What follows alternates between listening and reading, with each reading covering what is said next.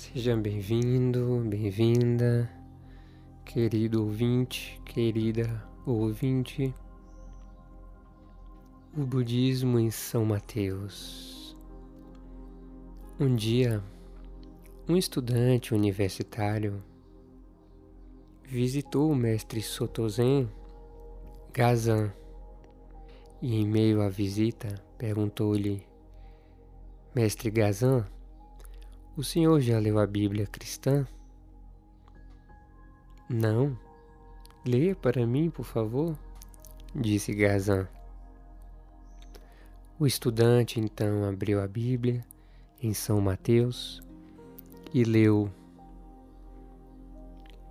abre aspas, por que vocês se preocupam com roupas? Vejam como crescem os lírios do campo. Eles não trabalham, nem tecem. Contudo, eu lhes digo que nem Salomão, em todo o seu esplendor, vestiu-se como um deles. Fecha aspas. Não se preocupes com o amanhã, pois o amanhã se preocupará consigo mesmo. Basta cada dia o seu cuidado. Gazan disse: Quem quer que tenha proferido essas palavras, eu considero alguém iluminado. E o estudante continuou lendo: Pedi e obtereis, buscai e encontrareis, batei e será aberto. Porque aquele que pede, recebe e o que busca, encontra, e ao que bate, será aberto. Gazan redarguiu. Excelente!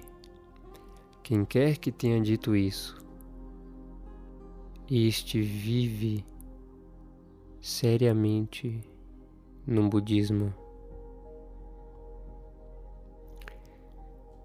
Na vida, em nossas vidas, o que nós procuramos com pureza de coração, nós encontramos. Porque nós somos o que pensamos. Buda nos disse: se quisermos que as sementes de alegria, paz e libertação germinem dentro de nós, basta que cultivemos pensamentos de amor, de alegria e compaixão. Somos aquilo que pensamos. Em um Evangelho segundo o Espiritismo, no item 15 do capítulo Pedi e Obtereis, as vozes compassivas da codificação nos esclarecem que o poder da prece, o poder do desejo, está no pensamento. Portanto, se batermos com o pensamento verdadeiro em uma porta, ela será aberta. Recomendou Jesus que não guardemos qualquer ansiedade pelas atribulações de hoje. A cada dia basta o seu cuidado. E na prece exemplar que nos deixou, nos ensinou a nos pedir o pão de hoje pão de hoje, não de amanhã.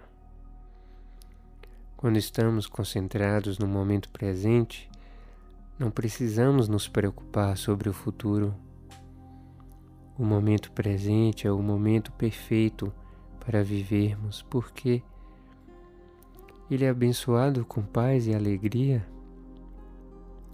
E certamente o futuro também será. Saibamos cultivar paixão por cada uma das 24 horas que tenhamos ao nosso dispor. E como dizem os imortais da codificação no Evangelho segundo o Espiritismo, tudo está mergulhado em Deus, assim como neste mundo estamos dentro da atmosfera.